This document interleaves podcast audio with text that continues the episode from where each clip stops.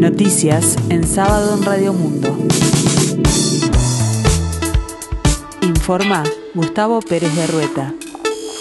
El tiempo continúa fresco aquí en el sur y área metropolitana, cielo escasamente nuboso, 16 grados, la temperatura 80%, el índice de humedad. El presidente de la República, Luis Lacalle Pou, recibirá el próximo martes 19 a su par ecuatoriano, Guillermo Lazo, en Torre Ejecutiva. En mayo de 2021, la calle Pou debió suspender su viaje a Ecuador para participar de la asunción del ecuatoriano tras el fallecimiento del ex ministro del Interior, Jorge Larrañaga. El presidente de Ecuador realiza una visita oficial en la región este domingo viajará a Argentina con el objetivo de impulsar las relaciones políticas y comerciales entre ambos países, según confirmaron a F fuentes oficiales. El mandatario ecuatoriano mantendrá una reunión el lunes con su homólogo argentino Alberto Fernández como punto culminante de una visita que terminará el martes, fecha en que irá rumbo a Uruguay. Uno de los objetivos principales de este encuentro, según fuentes oficiales, será acercar posiciones con el gobierno de Ecuador en cuestiones de política exterior regional y hemisférica. En ese sentido, ambos gobiernos firmarán un acuerdo de cooperación en materia consular que se sumará al diálogo que mantendrán los dos presidentes en relación a la próxima cumbre de las Américas y a los temas vinculados con la presidencia pro tempore de Argentina de la Comunidad de Estados Latinoamericanos y Caribeños CELAC. El ex candidato a intendente de Paysandú y exalcalde de Quebracho por el Partido Nacional, Mario Bandera, presentó su renuncia al partido luego de ser condenado por violencia doméstica y tenencia no autorizada de armas de fuego. El presidente de la departamental del Partido Nacional de Paysandú, Gerardo Muria, dijo subrayado que Bandera renunció a su cargo como convencional departamental y nacional del partido. La departamental está reunida desde ayer en sesión permanente y va a continuar analizando el tema, sostuvo Muria. El representante de los pasivos en el directorio del Banco de Previsión Social, Sisto Amaro, presentará en la próxima reunión, el miércoles 20, la propuesta de enviar una iniciativa al Poder Ejecutivo para solicitar que se adelante la canasta de invierno y se amplíe el universo de ajuste de julio, que tradicionalmente se otorga a las pasividades mínimas. Son 227.000 las jubilaciones y pensiones que cobran 3 BPC, o sea, unos 15.500 pesos mensuales.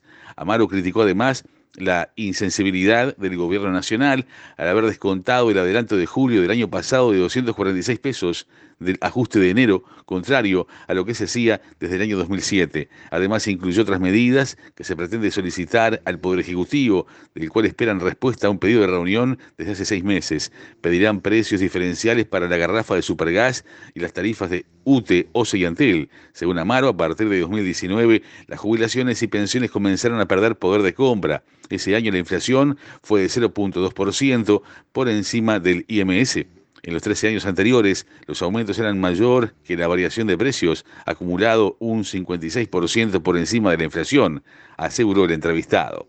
Los residenciales para adultos mayores se encuentran sin un protocolo específico tras finalizar la pandemia y desde ese ámbito se reclaman nuevas directivas del Ministerio de Salud Pública. El vocero de la Asociación de Residenciales del Adulto Mayor, Juan Sparkov, señaló que en la actualidad se sigue manteniendo el mismo protocolo del mes de diciembre de 2021. Entre otros aspectos, se reclama la efectiva aprobación de una habilitación de apertura de los hogares a los familiares de los internos allí residentes. La Vuelta Ciclista del Uruguay ingresa a sus últimas horas de competencia con el final en Montevideo previsto para el domingo, donde se confirmará el nuevo campeón de la histórica competencia. Este sábado la penúltima etapa unirá Andresito con Durazno en un total de 190 kilómetros. El domingo será el cierre con 199 kilómetros para unir Durazno con la capital, con la meta ubicada frente a la Intendencia Departamental de Montevideo.